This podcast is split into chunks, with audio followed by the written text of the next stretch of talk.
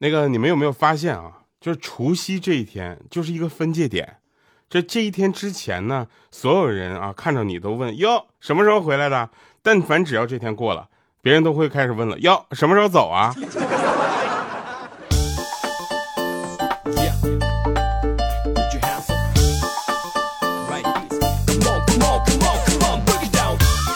？Hello，各位，又是个特别正直的时间，一个特别正直的调调为您带来今天的非常不着调。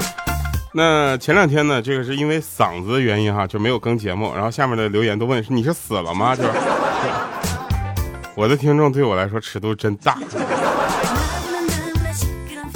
这个拜给大家拜个晚年吧，祝大家过年好哈。然后看一下这个上期节目留言，有位叫毛小乖的朋友。啊，他的留言上来第前四个字就伤害了我。他说：“调调叔叔，什么叫调调叔叔啊？什么调调叔叔啥时候回来上班啊？旷工都十天了，你让我们咋睡觉呢？还有元宵节是我生日哈，有没有机会听到你的祝福呢？元宵节不是刚过吗？一月一号元元啊，元宵节正月十五是吧？那正月十五祝你生日快乐。”要不这样，我多录几条啊，然后把大家这几个生日都给你过了。还有一位朋友叫星星太小了，他说调调能用方言讲几个笑话吗？不是大哥，我这不一直用方言说呢吗？微微真说：“调调真是个有趣的人，每一个段子我都听得非常仔细，不想错过每一个词汇。调调就是真的很全能，有才华，要幽默有风趣啊，然后要深情又娓娓动听的款款的能够演唱歌声，节奏感非常的强，非常棒。现在节目的松弛感也太舒服了，我是调调的钢丝粉哈，这可能是我小号留的。”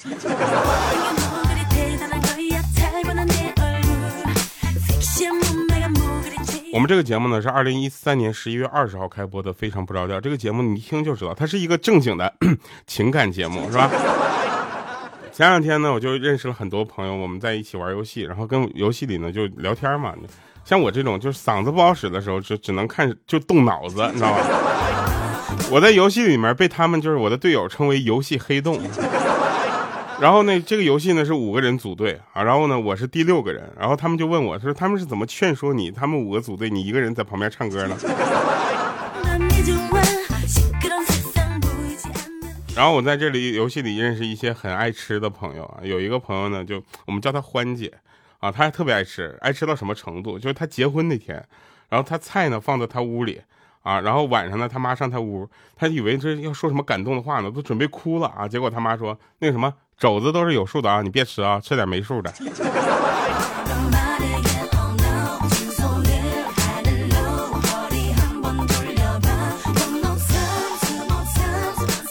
就真事儿，过年的时候，大家都会找各种旅游，不是各种游娱乐节目，是不是？比如说，有的人愿意看电视，有的人愿意看春晚，有的人看着还没播的开门大吉，是吧？然后有的人呢听非常不着调，结果还没更新，不好意思。我告诉你啊，就是一定要在过年的时候找别人一起玩，你知道吧？我就是，你看，比如说刘备找了三个人，赢得了天下，是不是？然后唐僧找了三个人，取得了真经，是不是？我找了三个人，他们赢了我八百块钱。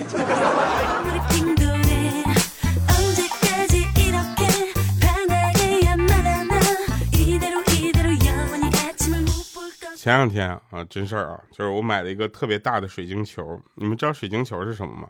就是那种透明的，特别好看，拿在手上就 Let it go。然后那个卖给我的那个售货员呢，盯着我就说，无论发生什么啊，他就看着我的眼睛说，当你不在家的时候，千万要把那个水晶球用布盖上。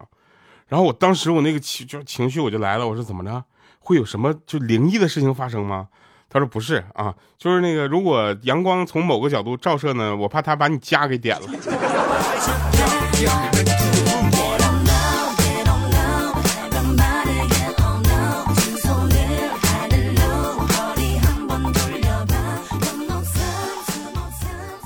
前两天跟一个医生朋友聊天，你知道吧？然后就跟这个朋友聊天呢，他说：“我说你这都遇到什么奇怪的病人吗？”他说：“你别提了。”有一个患者，那跟交警住同一个房间病房，没事他俩闲聊啊。然后那交警说说，你知道吗？其实我们最不爱拦的就是实习司机啊，一拦他就紧张，一紧张就不知道踩的是油门还是刹车了。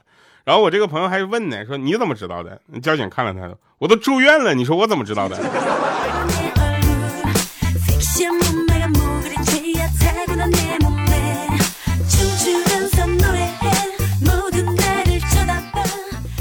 有一次聚会啊，像我呢，莹姐，然后呢，这个五花肉，我们几个一起聚会。然后这个时候呢，就我把新的朋友也介绍给他们嘛，对吧？我们就那个欢姐，啊，她说她结婚了，而且是闪婚啊。她说她老公很有钱，长得也很帅，对她也很好，还是家族企业的老板。美中不足的一点就是说，她说呀，这个她老公呢，跟她在一起就是因为她长得特别像她死去的白月光。啊，然后只是把他当做白月光的替身，然后为此呢，我们好多人都劝他离婚，说就这样不好，这一点都不尊重你。后来有一个朋友说不对，别说离婚了，如果换成我的话，逢年过节我都想去给那个白月光磕两个。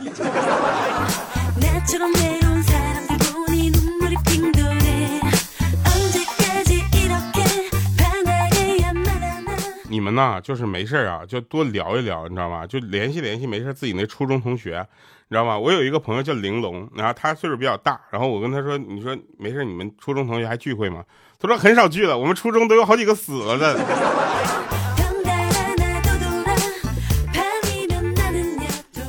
我跟你们讲啊，就是很多时候就打麻将的时候，千万不要去想着赢对方多少，你今天就是不输已经算赢了。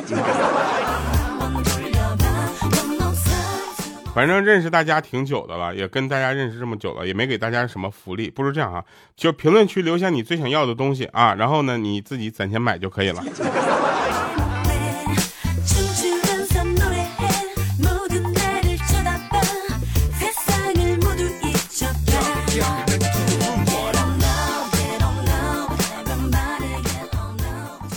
我国的女人呢，经常被一句话骗了一辈子，说抓住一个男人，先抓住他的胃。啊，我真想太好笑了！你见过哪个男人出轨是因为小三儿饭做的好吃的？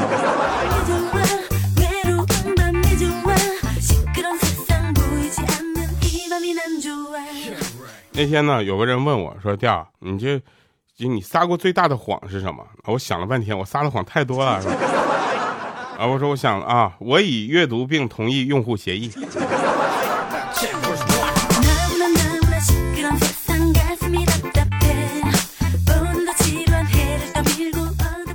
很多人都开始关注成年人的生活啊，成年人是怎么崩溃的？就成年人的就崩溃是从借钱开始的，但是你也别不信啊，就更崩溃就是从借不到钱开始。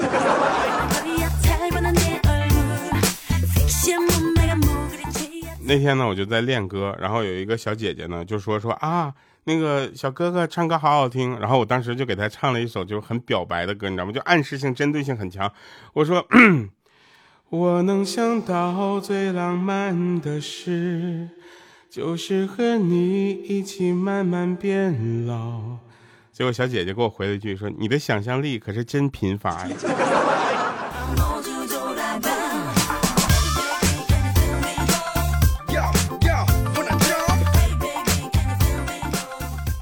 我不知道你身边有没有一些家长或者是长辈对你的职业是有一些误会的。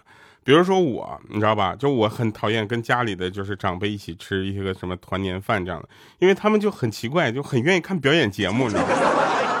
我要说我是唱歌的，他们就得让我唱一首；我要说我是讲笑话的，他们就必须给我讲一个。然后你要知道，逗老一辈笑这件事情很难的。然后我说我有的时候还做一些主持的工作，他们就让我主持一下会。怎么这人一上岁数，但凡有点权利，就爱看别人在饭桌上表演，是吗？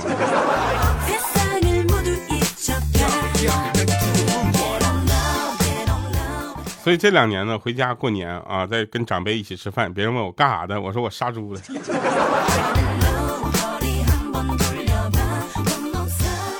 那天我朋友问我说：“你学的是会计吧？”我说：“啊，是啊。”他说好，我这财务上有点小问题，你帮我解决一下。我说你吩咐，我一定全力效劳，是吧？他说你先借我五千块钱。我说你这样，你去找那个谁，找五花肉去。他说他为啥呢？我说他开银行的。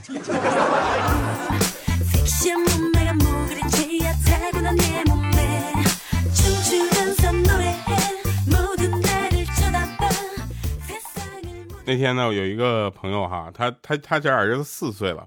啊，四岁了啊，玩那个蛋仔派对玩的特别好，就没事总在蛋仔派对上虐我，这虐我虐到什么程度啊？那天我们在组队哈，然后然后玩游戏，结果我们是互打的一个这个场景啊。他跟他朋友说：“你先等会儿，咱俩先装假装让让吊哥打死一次，不然他没有什么游戏体验。”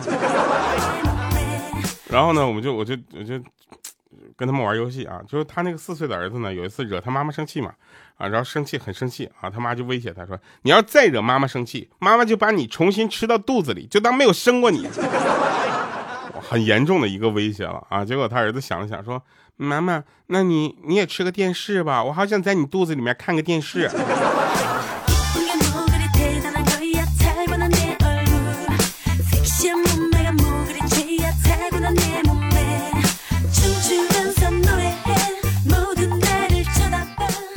我妈呢，就是对我属于那种就是。就是要要求比较严格。有一天早上我睡得正香呢，我妈叫过来叫我起床吃饭，我说不吃。我妈说那你就去上个厕所，回来接着睡。好吧，我就去了，也就一分钟，来回就一分钟。回来我妈把被子都给我叠好了。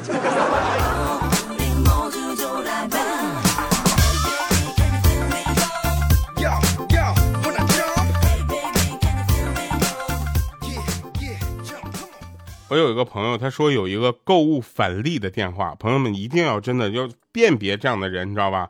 很多人说什么购物返利啊，什么返现的，你真的不要信，好吧？当时我就很惊讶，我想想跟网警合作这么多回了，我还怕你骗我是吧？我就问他，我说你确定不是网站，而是电话？他说对啊，你收到网购收到货之后打这个电话就能返利啊，不过返的不是很多。我当时就想着抱一抱的，就是试一试的心态嘛，对吧？我就打通了这个电话，只听电话那边传来一个普通话不太标准的男生：“喂，啊，上门收废品啊。”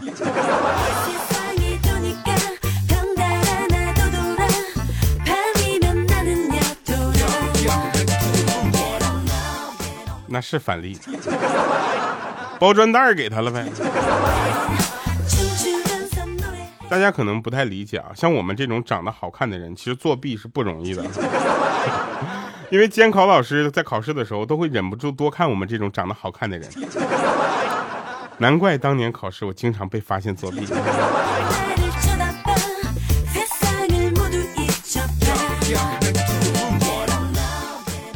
我呢比较擅长就是做选择题啊，选择题呢就是我最擅长的就是在四个选项里面排除两个错误的答案，然后最在剩下的里面两个呢就选择那个错误的答案。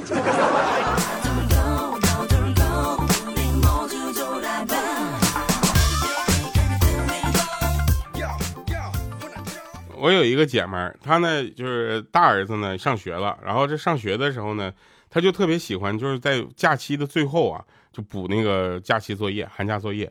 我问她为什么，她就说我就喜欢最后那几天补作业这种亡命天涯的感觉。每次做完作业，书桌前啊在整理资料的时候，我就感觉自己好像刚刚播完了一个加长版的新闻联播。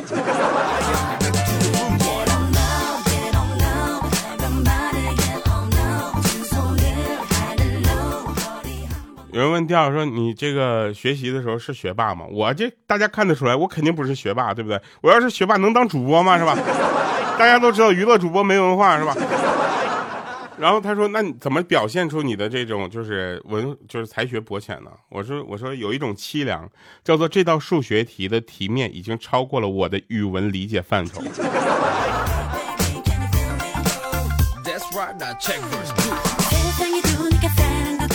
过年了吧，对吧？每个人都回家啊，然后去这个叙旧，开心啊，然后去长胖。就真的，你过得好不好，别人其实是不知道的。但是你啊，就但凡你一胖啊，大家人都知道了。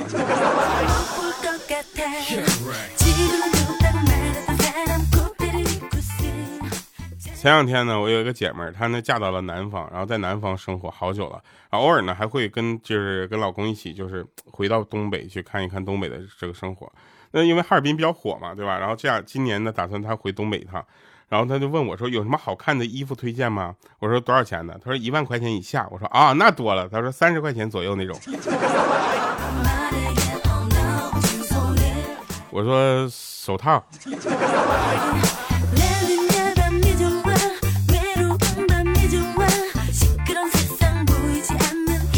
我记得上学的时候，我最头疼的就是上数学课。啊，你们可能没有这个感觉啊，我就数学，数学我真的很难，我觉得它就超出了我的这个很多的一个能力，你知道吧？数学老师就教导我说：“说调啊，学数学一定要学好，就算不为考好的学校，以后生活中还是会经常用到。哎，比如说啊，你卖白菜对吧？五块钱三斤，人家要七块钱的，你给多少斤？来啊，你回答一下。我当时我想了想，我说，嗯，老师，我不卖了。”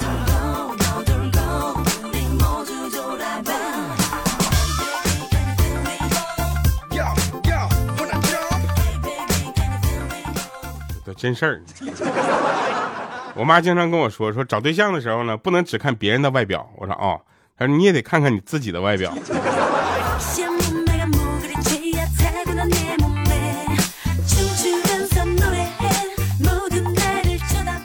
有一次呢，看着我妈在拉那个在夸那个拉完屎的狗啊，说真棒。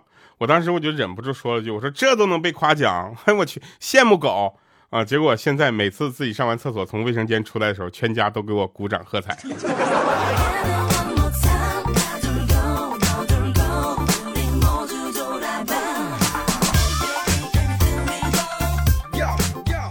其实啊，人生呢就像跑步一样，真的，如果你不跑，就永远追不上前面的人；但是你只要坚持跑起来，那前面的人就会开始跑得越来越快。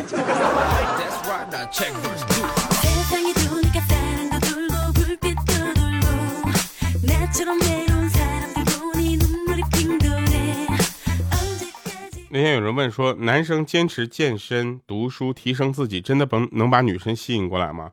我就想说，我真的不必担心啊，只要你努力读书、锻炼，提高自己的外在和内在谈吐还有涵养，自信而不骄傲，阅尽丰富而又豁达通透，那这样只需要几年的时间，你就会习惯一个人的日子了。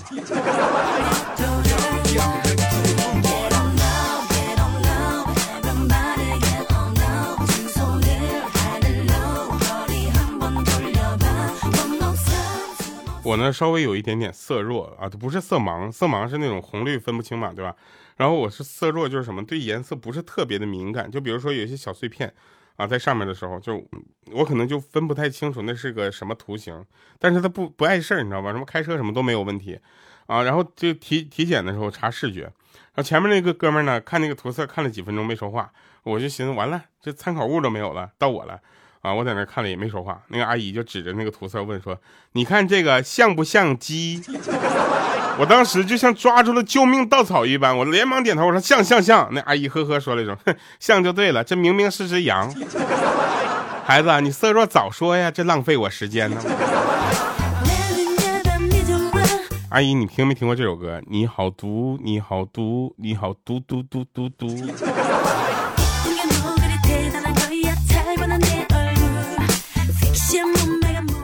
其实呢，大家就要对自己啊，要有一个清醒的认识，你知道吧？就是你不要总去比那些有钱的、有能力的、又有这个天赋的、有背景的。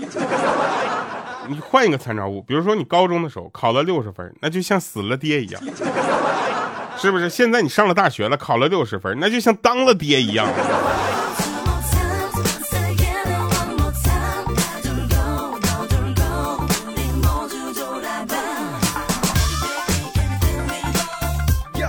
现在呢，又到了这个家长带着孩子出去拜年，然后把孩子的红包揣到自己的腰包里了，对不对？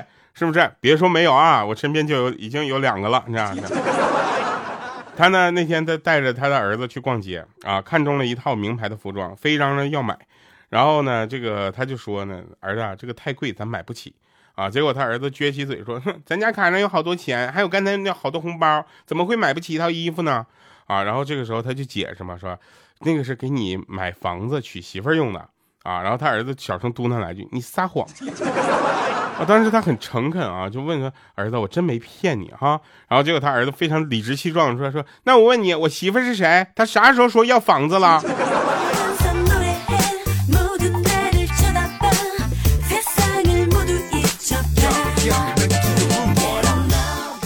我哥们儿呢跟他媳妇吵架，他媳妇说：“你再嘚瑟，我就把结婚证撕了。”啊，然后他说你撕啊，撕了看你怎么离。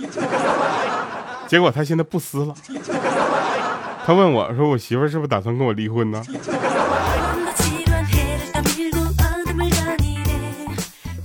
有一天呢，我好不容易拦到一个出租车，然后呢，不知道从哪窜出来一个欢姐，啊，然后钻进车里，当时我就非常的生气，我就掏出一百块钱给司机，我就对他耳耳朵小声的说：“我说师傅，这个我朋友呢耍脾气啊，麻烦你把他送到机场，他中途要是更换目的地，你千万别理他，拜托。”师傅说：“好嘞，懂。”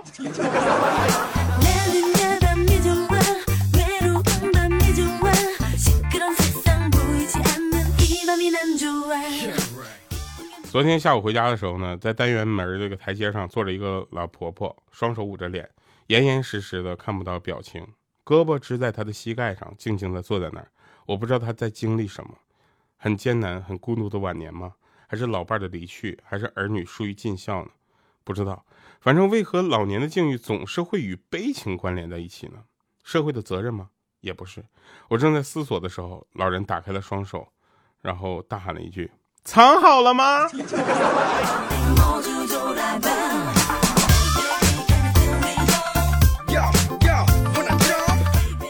好了，以上是今天节目全部内容，感谢各位收听。我们每周三、周六下午四点欢乐更新啊！这里是非常不着调，我是特别正直的调调，让大家希望大家能够睡今天的觉，觉不是睡睡上睡上咋说来？你就啊，上今天的班，上昨睡昨天的觉。然后大家这个过年的时间还没有出呢，去对不对啊？要发红包什么的，请联系我。实在没地儿发，往我这儿发。